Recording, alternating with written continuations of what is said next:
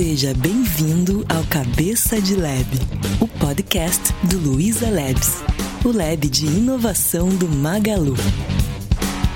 Fala jovens, eu sou o Bruno Gouveia e tá começando mais um episódio do Cabeça de Lab, o podcast do Luiza Labs e do Magalu. No episódio de hoje, a gente vai fazer de novo um papo do café. E conforme eu fiz no outro episódio, eu trouxe um convidado aqui, e esse convidado é o Vini. Ele é diretor de pesquisa e desenvolvimento aqui no Labs. E aí, Vini, tudo bem? Tudo bem, Gouveia? Tudo bem. Bom, para quem nunca ouviu esse formato, basicamente, o que, que ele é? A gente pega aqui três notícias cada um e vai falando sobre elas. Bora nessa. E aí, Vini, o que, que você trouxe pra gente? Cara, é, eu trouxe a primeira notícia da semana que me chamou a atenção foi sobre ah, o vazamento da informação da Apple lançando um possível device é, que estão chamando de, de, Apple Glass. Essa não é uma informação oficial da Apple ainda, mas achei bem interessante, né? Pelo o que vazou, a Apple deve lançar entre 2022 e 2023 primeiro um headset com uma proposta mais de realidade virtual mesmo e talvez 2023 uh, um Glass já com com a proposta de realidade aumentada, né? Que a gente vai interferir, é, ter mais é, intersecção com, com o meio ambiente. Eu acho que é um movimento curioso, né? Todo mundo vem falando sobre a morte dos smartphones e talvez esse seja o início do fim, né? É, eu, eu, acho um problemão isso pra mim, porque eu não queria voltar pra Apple agora, sabe? É. Só o Google abortou o Google Glass, abortou, né? É, ele foi um bom MVP, né? Com isso, e, putz. Pois é, então não sei se você viu também, e eu acho que essa questão da morte do, do smartphone ainda vai levar um tempo, né? A própria Apple acredita que sejam mais 10 anos aí. É, então, inicialmente, é um device que deve funcionar como um periférico, né? Vai ser, funcionar aí conectado com, com o seu iPhone, né? E as próximas gerações do iPad e do iPhone aí já para 2020 já virão com, com sistemas 3D, né? Talvez seja que nem smartwatch também, né? Porque smartwatch é um negócio que, é, por exemplo, eu uso da Samsung e você usa da Apple. Sim. E é um negócio que é bem útil e te adianta bastante em você não precisar ficar consultando o sistema do celular o tempo inteiro, né? Você consegue fazer muita coisa direto nele. É, não, essa é uma vantagem grande. E aí também entra uma questão de negócio, né? É, hoje, a linha de negócio que mais cresce na Apple é essa linha de periféricos, né? Isso vem ajudando também o fato da, da venda dos iPhones terem diminuído um pouco o ritmo de venda. Então, também tem uma estratégia de negócio aí atrelada, né? É, eu acho que esse lance da morte dos smartphones é, é a ansiedade da galera de ver uma disrupção, sabe? É, mas eu acho que. Vamos ver o trabalho que vai ser feito com esses glasses, né? Porque inicialmente, de novo, acho que um período de 10 anos é, é bastante tempo para a tecnologia evoluir é, e acho que vão existir né, alguns, alguns uh, momentos intermediários aí, né? Então, esse primeiro headset que eles estão comentando, acho que vai ter uma proposta mais de trabalhar com, com games, né? Tanto que o time da, da Apple que está trabalhando nisso são mais de mil engenheiros né? trabalhando só em AR e VR. É, é, nada sendo, como ter dinheiro, né? Nada como ter dinheiros infinitos, né? e é um time que não fica no, no Apple Campus, em Cupertino, né? Então, um time que está alocado à parte, um pequeno time de mil pessoas.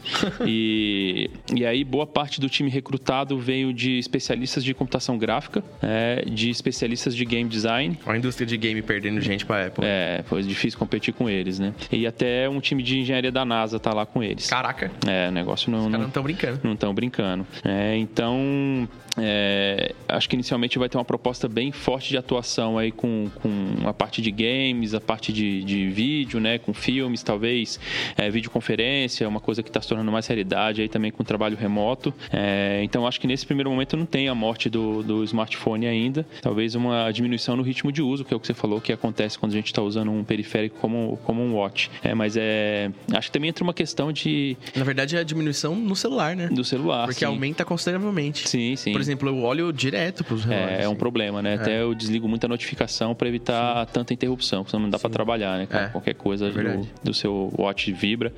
É, e aí eu acho que entra outra questão também, né, cara? Que é o costume das pessoas ou a disposição de usar um device, um óculos, né? O dia inteiro.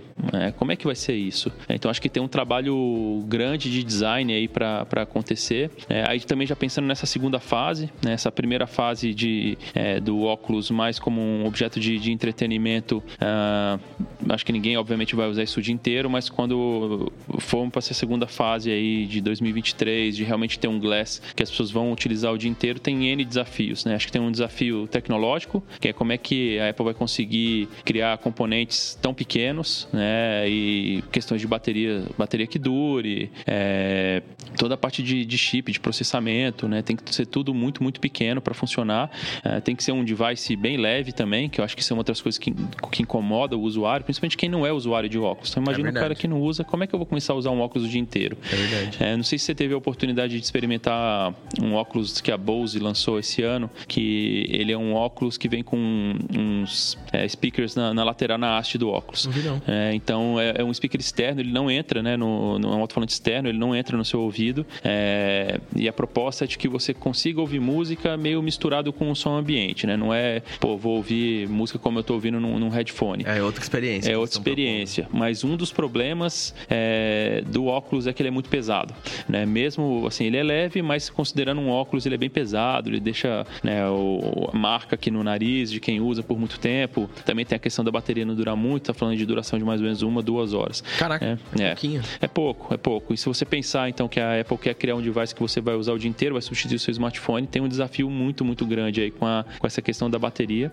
É, eu acho que tem outros desafios, né? Tem um desafio é, de usabilidade, né? Então, como é que as pessoas é, vão se acostumar com usar o óculos? E aí entra uma terceira que eu acho bem interessante, que é a questão da interface de voz, né? Que hoje ainda é uma coisa no Brasil, pelo menos engatinhando, é, mas que sem dúvida vai ser fundamental para o funcionamento né, desse tipo de device. É, nisso aí acho que o Google tem vantagem, hein? É, o Google e a Amazon também. Né? É. E agora a Alexa funcionando em português. Português é uma língua, língua bem difícil né, para é. os assistentes virtuais. Sim. Nos Estados Unidos, obviamente, já está bem mais difundido. Lá, é, eu estava dando uma olhada em estatística, né? 50% das buscas em 2020 já vão ser feitas por voz. Caraca. É, e atualmente já 40% dos lares americanos já tem um assistente virtual. É, e aí também entra uma outra coisa super conflitante, né, cara? Que é os assistentes virtuais estão, na maioria, localizados em cozinhas e salas de estar, né? Em torno de 45% deles. Então muda um pouco dessa perspectiva de uso, né? Como o smartphone, um, um device ultra pessoal. É quase que um eletrodoméstico. É um eletrodoméstico, né? Compartilhado pela casa. Sim.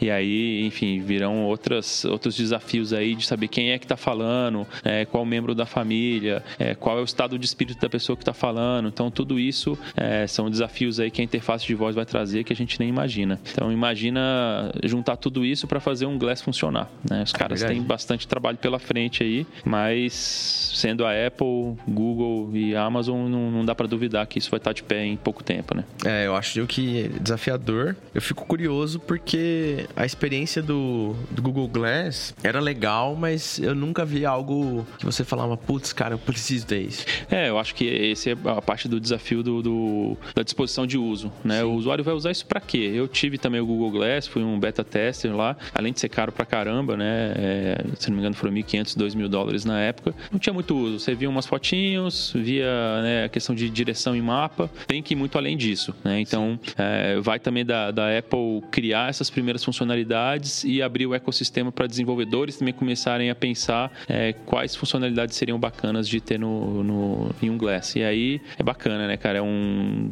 oceano azul de novo se é. abrindo, né? Assim como muitos é, developers ganharam muito dinheiro de desenvolver os primeiros apps para a interface do, do, do, iPhone, como é que vai ser né, para essa interface do, do óculos, né? Acho que é uma oportunidade para muitas empresas se reinventarem e certamente algumas empresas vão desaparecer em função disso também. Certamente. Tem muita startup que desenvolve sistemas de, de reconhecimento, de interação. Tem uma startup que é legal, é legal o, o jeito que eles pensaram para desenvolver o esquema de você fazer fala, né? Que é um negócio que você coloca aqui no rosto e ele acompanha a parte lateral do rosto e é meio por vibração. Ah, legal assim. isso. E isso é outra coisa que eu fico pensando, putz, a Apple é uma empresa que compraria uma empresa dessa sem pensar. Ah, assim. facilmente. Dinheiro né? eles têm. É, foi é... um time de mil desenvolvedores pois só é. para isso, então pois acho é. que não deve ser um problema de dinheiro, não. Então eu acho que ao longo do, dos anos aqui a gente pode ver a Apple comprando várias empresinhas, várias startupzinhas e, e para ajudar a acelerar essa estratégia dela aí. É, e o que eu tenho curiosidade é como,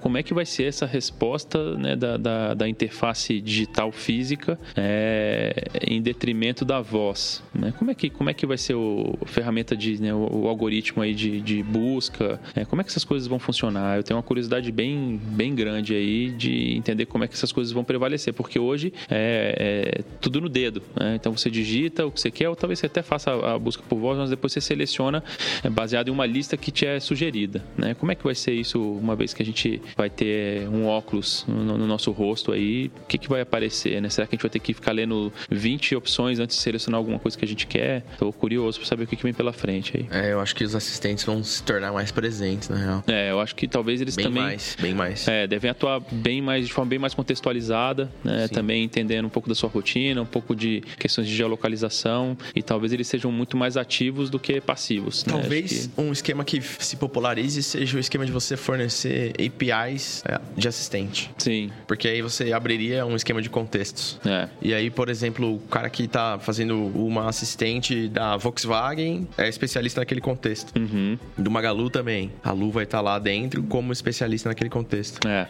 Eu acho que acho que é um, um, uma possibilidade para Acho que é uma possibilidade legal mesmo. Mas enfim, é mundo novo se abrindo aí é. à nossa frente, incrível, né? Doideira demais.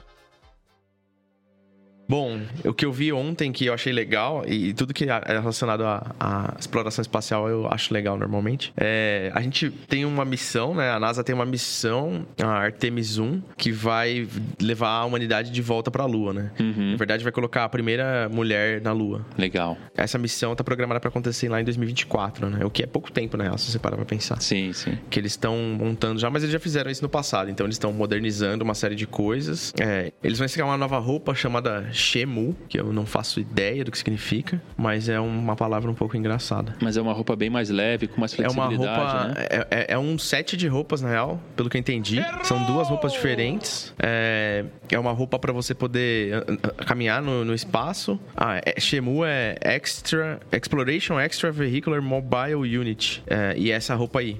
E aí tem a outra roupa também, que é a roupa que eles ficam dentro da nave, também é uma roupa nova. Uhum. E, e interessante porque o problema grande que eles têm, um problema grande que eles têm hoje em dia é mobilidade, né? É. E essa aqui tem um aspecto bem melhor de mobilidade, apesar de não ser nada tipo aquelas roupas do Interstellar e do, do Marciano e tal. É, eu tive a oportunidade de visitar um stand da NASA no, em Austin, né? Eu fui a dois South by Southwest e em um dos, uma das oportunidades aí eles deixavam você colocar a luva do, do astronauta e tentar simular no ambiente de gravidade zero, tentar pegar alguns objetos. Cara, é impossível. É muito difícil, né? É, os caras têm que ter muito treino para fazer aquilo ali, né? Então, certamente é, pensaram muito nessa questão de, de dar mais conforto mesmo para quem está numa, numa missão dessa, né? E viabilizar talvez outra série de atividades que eles não conseguiram executar nas, nas outras viagens, né? Sim. E eles terminaram de montar a cápsula onde ficam a cápsula principal, né? Que é Orion, ou Orion, uhum. se você for... Acho que deve ser Orion. é, então, eles terminaram de montar ela e fazer testes de sistemas, né? E olha a antecedência que eles fizeram isso. Porque, cara, é, é muito sinistro se parar pra pensar. É. Você vai botar uma galera que vai ficar fora do planeta por um tempo e se der ruim, é tipo, você tá na Lua, literalmente. Não, a Lua ainda tá mais perto, né? E o pessoal com o projeto Mars aí, que é... Ah, é isso, aí eu acho que é uma complexidade que... O, o projeto do Elon Musk Musk é pra ir até 2030, não era? Ah, cara, eu não lembro a data agora. Porque, assim, é, é muito pouco tempo, cara. É, é muito Tem muita tempo. coisa pra desenvolver daqui até lá. É, é, desafiador, muito desafiador, assim. É, nessa, nessas palestras que eu assisti da NASA também, uma delas foi sobre o Projeto Mars, já desvirtuando aí da sua notícia, mas que eu acho que é pertinente. Sim. É, e que, cara, é isso, né? Você, se sente um, um, ser humano bem pequenininho perto desses é. caras aí que estão fazendo uns projetos gigantescos. Mas uma das questões foi como manter a motivação gerenciando um projeto de mais de 20 anos. É. Né? O pessoal que está trabalhando no Projeto Mars está há 20 anos nesse projeto. Sim. É, achei incrível. E é óbvio que tem vários, várias é, entregas ao longo do caminho. Ninguém fica 20 anos para fazer uma última entrega waterfall, né? Louca. Mas é. Mas mesmo assim, né? É um baita desafio. E, e a questão de Marte também tem essa, é, esse problema da distância ser muito grande. Então eles estavam explicando um pouco dos desafios logísticos aí também, né? Que não dá para ir de uma vez só. Então eles devem criar algumas é, bases uh, no meio, nos, durante o meio do caminho aí para é, questão de abastecimento. Fora missão de né? teste, que você manda é. alguma coisa para próximo lá, que nem eles fizeram com, a, com, com a missão, as missões da Apollo, né? Uhum. Que eles mandaram primeiro o foguete fazendo metade do caminho, depois um pouco mais longe, depois vai orbita, depois faz a aproximação final, mas não pousa. É, enfim. Então, né? é, é desafiador, cara. É. E é caro que é só, né? É caro e quando dá errado custa não só dinheiro, mas vidas humanas, né? Cara? E, isso é putz, complexo. É, é verdade. É. Então, acho que é, é interessante ver esse progresso e essa volta, né? A gente ficou muito tempo com um programa espacial americano muito parado. É, só tinha um programa espacial russo, mas, mas o programa espacial russo também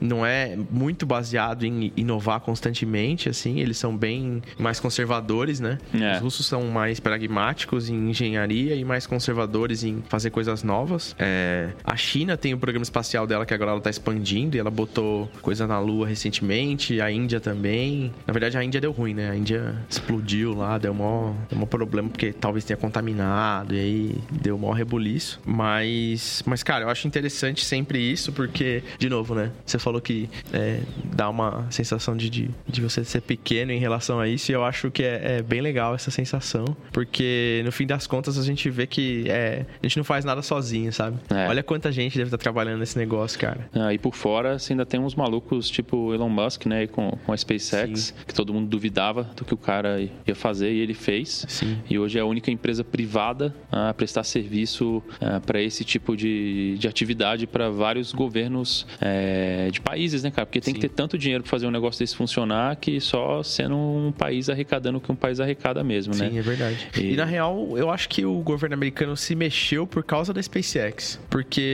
apesar deles terem esses planos e tudo mais, você não via nada acontecendo de fato. Depois que a SpaceX falou, não, a gente vai fazer isso, isso e isso, e é isso aí, o papo tá, tá encerrado, vamos começar. Aí eles se mexeram de começar a projetar a Orion. Na verdade, o projeto da Orion já é de antes da SpaceX, se eu não me engano. Uh, que eu quase acertei esse, hein? Na real, em 2004, o governo Bush começou um projeto para ter uma nova cápsula de exploração espacial, né? Depois do acidente da Columbia lá, é, eles começaram a explorar novas possibilidades. Só que a SpaceX é de 2002, então isso talvez tenha influenciado, não sei, a gente nunca vai saber. Mas eu acho que motivou eles a, sabe, ver um competidor e falar, putz, a gente precisa se coçar, porque é um mercado que, sei lá, vamos, vamos tentar imaginar daqui a 50 anos, sabe? Eu acho que a gente vai ter um puta mercado de exploração espacial e coisas que derivam disso, sabe? Mineração é um negócio óbvio que a galera já tem vários modelos de como fazer. É, Quem sabe é um negócio moradia, que é né? tipo trilionário, sabe? É. Um negócio que vai ser o próximo step de, de, de evolução é, tecnológica e, e eu acredito que patamar econômico, assim, a gente vai ver conglomerados muito maiores que a Apple envolvidos nisso, sabe? Porque É. aí você vai estar interplanetário, sabe? É outro jogo, assim. Ah, e é legal, acho que a sua, a sua hipótese aí da NASA ter se coçado mais com, com o Elon Musk, porque se você pensar, né, é uma empresa privada. Sim. E aí é, vira quase que um, um rocket as a service, né, cara? Quem pode, não precisa construir o negócio inteiro. Você vai lá, é, loca o que você precisa e né, não precisa de ter toda, toda a infra necessária aí. Então acho que o pessoal precisou dar uma acelerada mesmo. E ainda tem as coisas da empresa do Jeff Bezos, Também. a Blue Origin, né? Também. que também é outra empresa que tá, tá caminhando por fora ali. É, Eles não realizaram a mesma quantidade de coisas que a SpaceX realizou, mas eles realizaram já o pouso vertical, que é um desafio Mega bem desafio. impressionante. Mega desafio. Acho que foi a primeira vez que eu vi um negócio e falei, nossa, cara. Estranho, né? Estranho isso, né? que parecia filme, é muito louco. É, Mas, cara, é, é impressionante. É. Cara, outro assunto que eu trouxe, né, o primeiro foi positivo sobre a Apple, o segundo é bem negativo, ah, é sobre o Apple Card. É, eu não sei se você chegou a ver essa semana aí que o David Hanson, né, que é um web artista aí americano, ah, botou, meteu a boca né, no, no, no Twitter aí falando que a esposa dele recebeu um limite de crédito 20 vezes menor que o dele, mesmo ela declarando imposto junto com ele e tendo um score de crédito muito melhor do que o dele. É, e aí ninguém menos que o, que o Wozniak respondeu falando que a esposa dele também é, é, tinha recebido um limite de crédito 10 vezes menor. Só um dos fundadores da parada. É, é, e aí eu acho que é uma questão bem, bem séria para os tempos atuais. É, até o Departamento de, de, de, Serviços Financeiros de Nova York é, foi para cima, é porque existe uma lei lá uh, que, é, que, é, que, proíbe nessa discriminação por sexo. Né? então eles foram para cima da, da, Goldman Sachs, que é quem faz a gestão aí do, do cartão, para entender o, a razão disso. Né? E aparentemente não existe uma, uma razão, é, como que a gente pode dizer, de, do ponto de vista de negócio, né? isso não foi existe determinado. Algo intencional. Não né? existe algo intencional. Se alguém modelou alguma coisa errada ali. Exatamente, essa é a principal hipótese, né? Que o algoritmo uh, que foi construído falhou nesse sentido, né? A gente fala muito do, do bias de quem está desenvolvendo ali.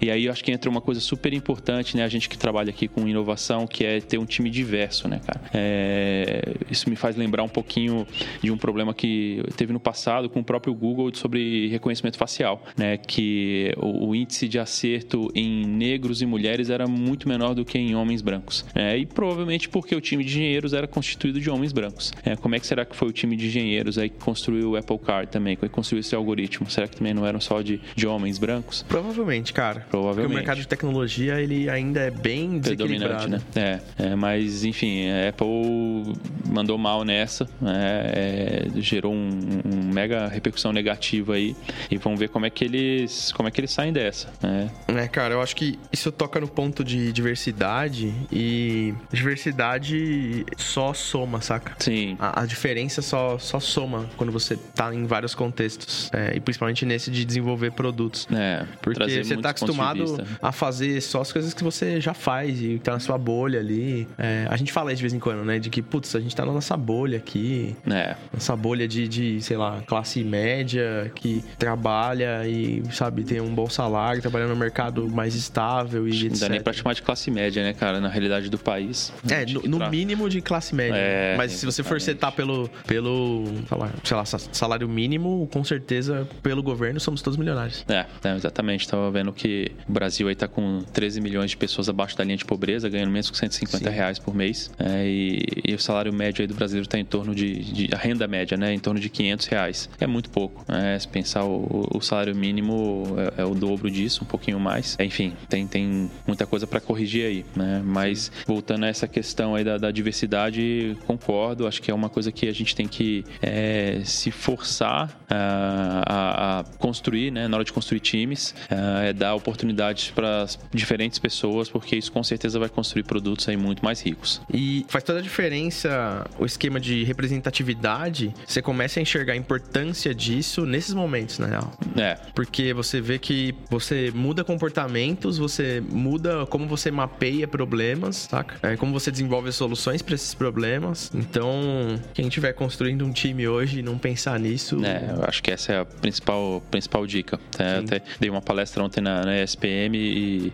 esse foi um ponto que eu, que eu reforcei muito assim com, é, com, com, o pessoal. Era uma coisa que a gente já tinha como uma, uma prática da, da Por que Não e que eu vejo que aqui dentro do, do Luiza Labs é, é igual. Né? Acho que foi até uma questão do match aí das culturas que funcionou aí para aquisição. Acho que o principal ponto, além da capacidade técnica, mas a questão cultural é, é muito relevante, né, cara? É, não, tem, não, tem, não tem outro caminho senão o da, da diversidade para construir bons produtos mesmo. Sim. O Vini falou de por que não, é porque não é a empresa que ele tinha, que o Labs fez aquisição esse ano, né? Foi esse ano. E foi assim que ele veio aqui parar na nossa casa. E assim, vim parar aqui com muito orgulho. Isso aí. O próximo assunto que eu trouxe, e eu creio que você também tenha marcado aí, é sobre a empresa do rato. Ah, essa sim. Essa também. não brinca em serviço também, né? Disney Plus. Disney Plus. Lançou essa semana, né? Gigante. É, eu, eu dei uma olhada no portfólio lá e eu achei animal. Eu vou parar com a minha Netflix e vou pro Disney Plus. Olha Mas. Aí, entrando na estatística, hein? Meu problema é que só funciona nos Estados Unidos, né? Ah. Então você tem que dar aquela VPNzinha, dar aquela burlada e mas parece que eles tiveram vários problemas no lançamento, né? É, mas é, não, não, querendo tapar o sol com a peneira aí, Sim. né? Mas também dando um, um voto de confiança pros caras. Você viu a quantidade de, de assinantes? Não, é bizarro, é bizarro. É, em, em mas dois... assim, ó, é, é, isso é um negócio interessante para quem nunca trabalhou com volume em é. internet. É, sem dúvida. Internet é o mundo, cara. Ou você superestima ou você vai cair. Vai dar errado, vai dar errado. Não, é verdade, mas os caras tiveram 10 milhões de assinantes em dois dias. Né? Então, esse é um número bizarro, né? Eles falavam que eles queriam ter 20 milhões em 5 anos. É. Eu achei super baixo esse número. Não, eles anteciparam, eles tinham uma, é, uma meta de 90 milhões uh, de, de, usuários que eles é, diminuíram dois anos para chegar nessa meta, porque vai chegar muito rápido, né?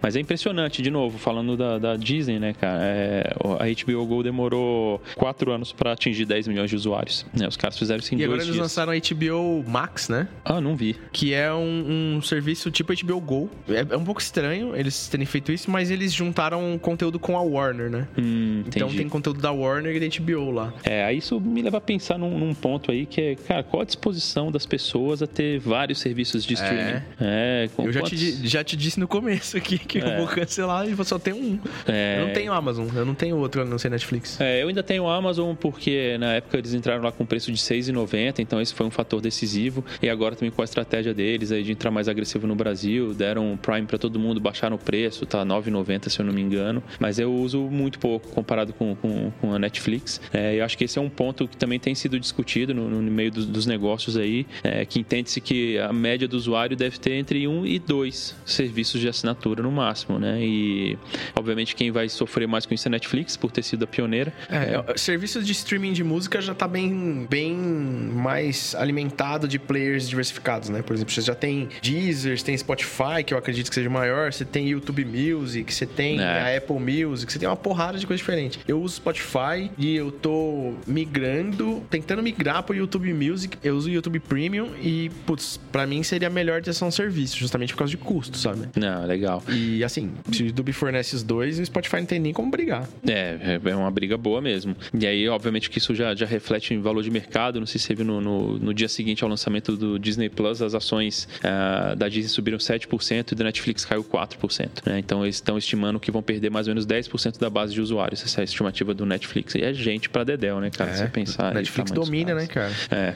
Agora, pô, vamos ser é, honestos também. O catálogo da Disney é absurdo. É assim, eu tô indo pra Disney e pra todo o grupo Disney por causa do catálogo, cara. É. Não. Porque coisas novas que vão lançar lá. Tem o Mandalorian e eu sou muito fã de Star Wars, então. É, então já me ganhou. Tudo de Marvel, tudo, tudo de, de Marvel, Pixar, tudo de, de tudo Star de Wars. Disney da infância de todas as gerações que estão vivas. É. É tipo. É difícil brigar. E aí o preço também dos caras super agressivo, é. pelo menos inicialmente. Né? Então, 7 dólares, se eu não me engano. Sim. É bem mais baixo. Então é.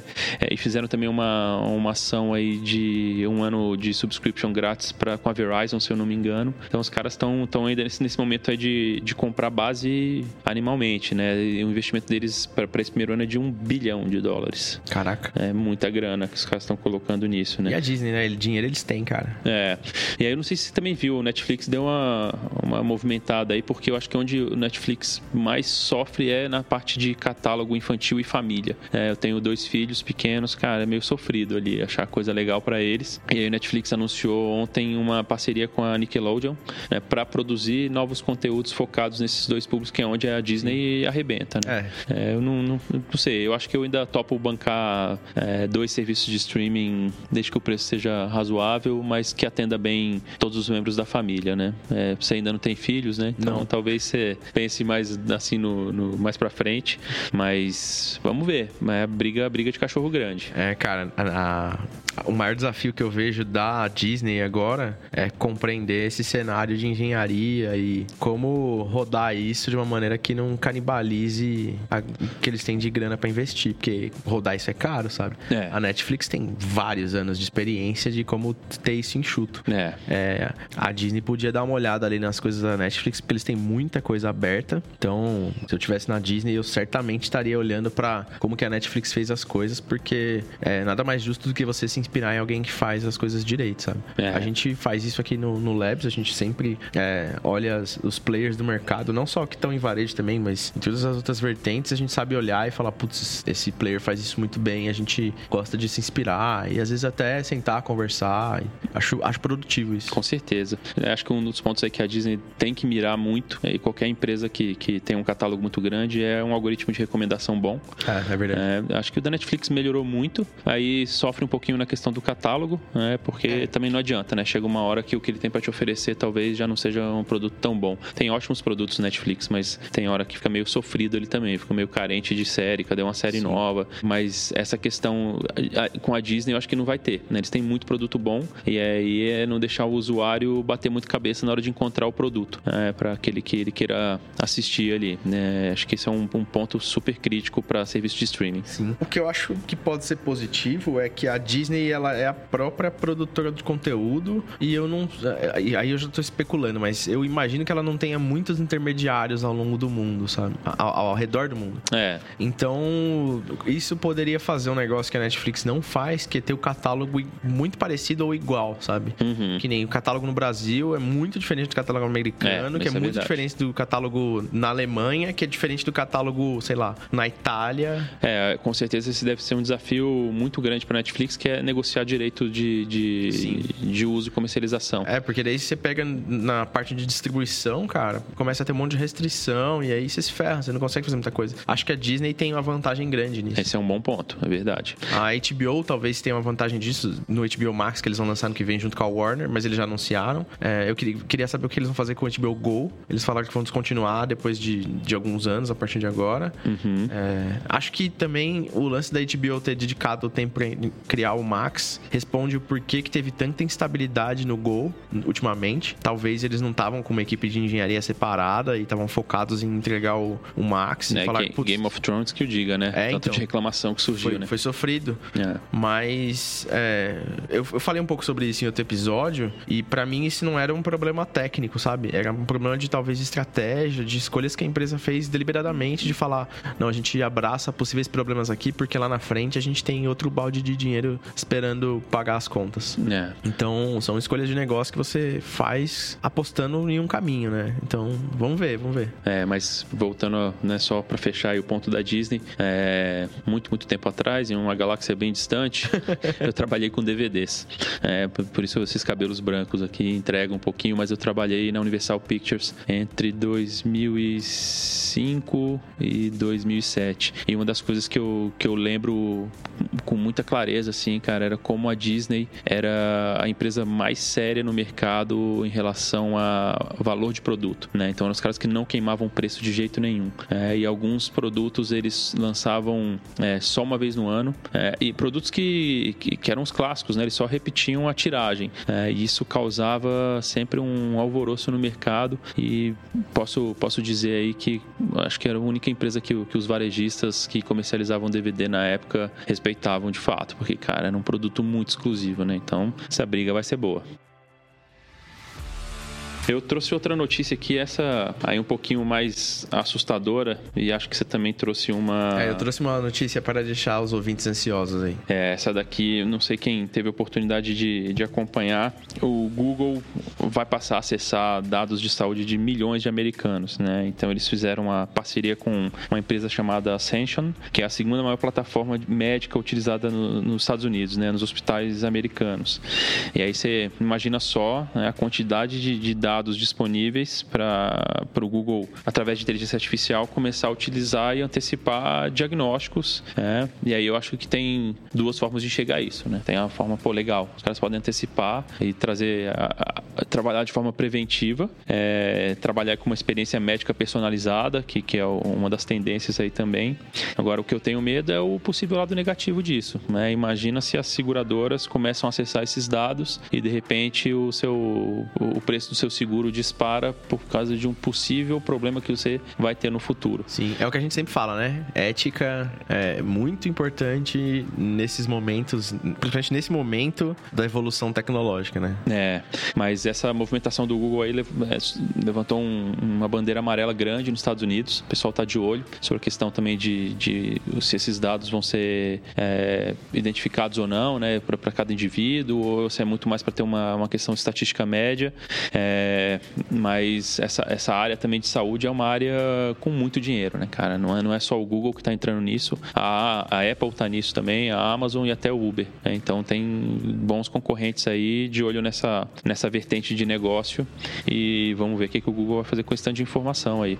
É, cara, eu acho que eu, eu gosto de olhar o, o lado negativo para saber onde pode doer, mas eu gosto de olhar o lado positivo mais ainda, né? Sim. Se só olhar o lado negativo, você não vai sair da cama de manhã. É, do lado positivo, cara, eu acharia incrível se a gente tivesse diagnóstico online direto usando só o relógio ou um dispositivo que tá no seu corpo, assim, sabe? É. Ia ser incrível. é, a gente ia ter provavelmente uma extensão da- do tempo de vida das pessoas e E mesmo baratear, né, cara? É, Porque você trabalhar de forma preventiva é muito mais barato do que de forma, de forma reativa. É, é bem mais. É. Por exemplo, ó, se você for fazer, vamos fazer uma conta de padaria aqui, eu provavelmente vou falar besteira, se alguém estiver ouvindo e quiser corrigir, só, só mandar um e-mail, uma mensagem aí. Mas, se você for fazer exames pra fazer prevenção ao câncer, você vai fazer, sei lá, a cada seis meses. É, e aí você vai fazer a cada seis meses e vai custar, sei lá, que custe 1.500 reais, 2.000 reais cada exame. Cara, se você for fazer um tratamento de câncer, custa uns 300 mil reais. sabe? É, muito caro. 400 mil reais. É muito caro. Então é, é caro fazer os exames, mas é muito mais caro tratar a doença. E aí você também entra numa, numa questão né, específica aí do, do Brasil, ah, onde o, o governo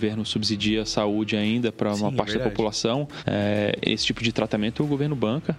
É, ainda não vou entrar na discussão se banca bem ou banca mal, mas enfim, é muito caro. Se a pessoa não tem um plano de saúde, é, é impossível o acesso a esse tipo de, de remédio. Tanto que o governo é um dos maiores clientes das, das farmas, né, das empresas farma aí, de grupos oncológicos. É, mas pensa quanto isso pode baratear também né, o, o, pro, pro governo e de repente esse dinheiro ser reinvestido em outras áreas é, que tenham mais carência, né? De repente educação, ou outras coisas que possam ajudar aí o desenvolvimento do país. É, mas eu também gosto de, como você colocou, olhar o lado, lado positivo das coisas, mas também manter um olho aberto aí Ah, para com os possíveis riscos é, do, do- da questão ética disso mesmo, né? Mas eu, eu prefiro acreditar que, que vem para o bem. Eu prefiro acreditar que o Google tirou o Don't Be Evil de slogan, mas eles ainda têm isso no coração.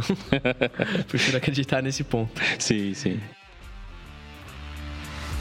É, o último assunto que eu trouxe aqui é ligado com isso e é sobre uma AI que diz saber quando você vai morrer do coração. É isso. E é pesado, né, esse É. título. Mas o título da notícia é exatamente isso. É, o mais medonho é que os. Tipo assim, os caras modelaram lá e eles falaram: putz, tá assertivo esse modelo que a gente fez. Só que na hora de mostrar para médicos, os médicos começaram a olhar os dados que foram usados na modelagem e eles falaram: caramba, mas a gente não falaria que esse paciente ia morrer do coração baseado nesse histórico. É, então, é tipo, os caras conseguiram modelar algo que os médicos não conseguiam prever, porque eles não conseguiam ter senso disso. Ah, e aí uma questão também de, de inteligência artificial e de volume de dados Ah, analisado, certeza. né? Gigantesco. Uma questão quase do coletivo quanto individual, né? É. Um médico sozinho tendo que fazer N suposições, análises aí, levantar hipóteses. E você tem uma base estatística gigante que diz que, de repente, um fator associado a outro,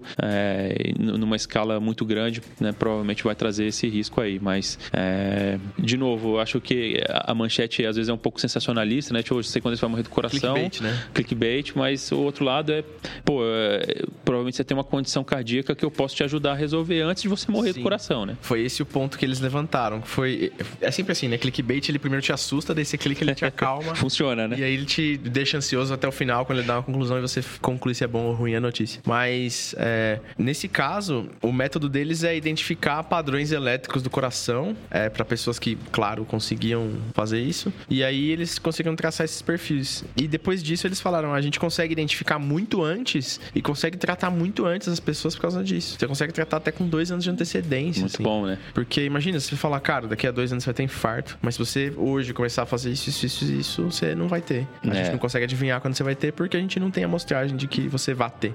É. E a gente fala, putz, legal. né? Não, uma é muito ótima, bacana. Uma ótima leitura, assim. Em breve a gente vai ter o ser humano aí com 150 anos, né? É, é. E vai gerar outros, outros problemas aí. É muito legal, né? Pensar assim, a tecnologia impactando a, a vida de formas muito diversas, né? Uma reação em cadeia aí, aí você vai para a indústria do alimento, indústria de bebida, a questão de aquecimento, tem muita coisa para resolver aí, né? Então vai ter muito Sim. trabalho aí, quem está com medo de perder emprego é, por questão de, de, tecnologia, acho que é o contrário, a tecnologia vai criar um monte de emprego novo aí, Sim. só você se capacitar, né? É, teve um Nerdcast que eles estavam falando sobre é, se o ser humano devia viver para sempre ou não, e aí eles deram as opiniões dele lá, é, e os problemas que pode ter, né? Que um dos negócios era, cara, a gente nunca conseguiu avançar em uma linha de pesquisa muito grande antes do cara que era o maior, maior autor daquela linha de pesquisa morrer, sabe? Depois que ele morria, que avançava. É, isso é verdade. Uhum. A gente realmente pode seguir esse caminho. E aí a gente vai ter um problema se as pessoas começarem a viver muito tempo. É, para sempre eu acho desafiador, mas muito tempo é, eu acho plausível. E eu acho que uma das mudanças que a gente vai ter, ou tende a ter, e talvez seja um deus ex machina aí da nossa, do nosso tempo de vida, é o como a gente faz para inovar e trazer coisas à mesa, sabe?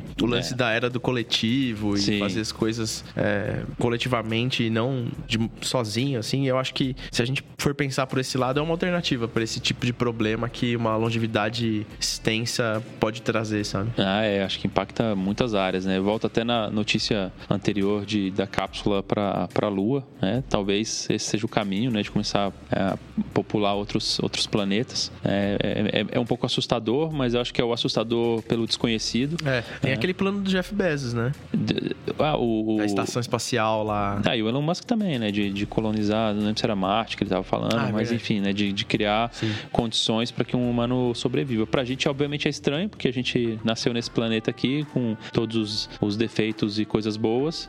É, e quando a gente olha para esses outros planetas, o, o, o que a gente enxerga, na maioria das vezes, são só condições super hostis para a vida humana, mas aí, novamente, você entra numa questão de como é que a tecnologia vai poder é, modificar isso, né? Criar ambientes que seja possível é, viver com, com qualidade. E talvez alguém que nasça em Marte nunca nem queira vir para a Terra. É verdade. É, assim, nem, nem vai não curtir. Não Terra não, aquele planeta sujo. Fazer lá. intercâmbio. Ar sujo, tudo. É, então é, é curioso mesmo, assim, eu sempre fico pensando nessa reação em cadeia aí de como que melhorar uma coisa muitas vezes gera outros problemas que vão ter que ser resolvidos mais para frente também. Ah, é. O que não pode acontecer é ficar parado, né? É, com certeza. Eu acho que esse é o ponto que às vezes as pessoas falam: "Ah, a gente vai ter tal problema, isso aqui pode dar ruim aqui ali e tudo mais", mas putz, cara, se a gente ficar parado é pior. Ah, com certeza. Tem que seguir em frente, vamos descobrindo coisas novas, vamos resolvendo os problemas e segue o jogo. É, acho que é bacana essa parte de, de estudo contínuo, super importante. Toma um ansiolítico e continua estudando, tá tudo certo. Ansiolíticos vão ser os mais, mais vendidos da história. É. Vocês já não são. É. é. Bom, valeu aí quem tá escutando, valeu pela audiência. A gente tá no Twitter, no Instagram, como arroba cabeca de lab. Você pode entrar em contato por e-mail também, cabecadelab, arroba luisalabs.com. Eu tô no Twitter e no Instagram como BF Gouveia. Vini? Meu Twitter é meio tricky, cara. Eu não sei porque que eu inventei esse Twitter, esse Twitter na época e foi bem no começo. Com certeza eu ia conseguir um Twitter tipo Vini Porto, que é o que eu uso para tudo, mas não é. É, é Vini 2 Twitter, né? Só que o 2 número 2, né? Então Vini 2 Twitter. Bom, e é isso aí. Valeu. Valeu, pessoal. Cabeça de Lab, o podcast do Luiza Labs, o lab de inovação do Magalu.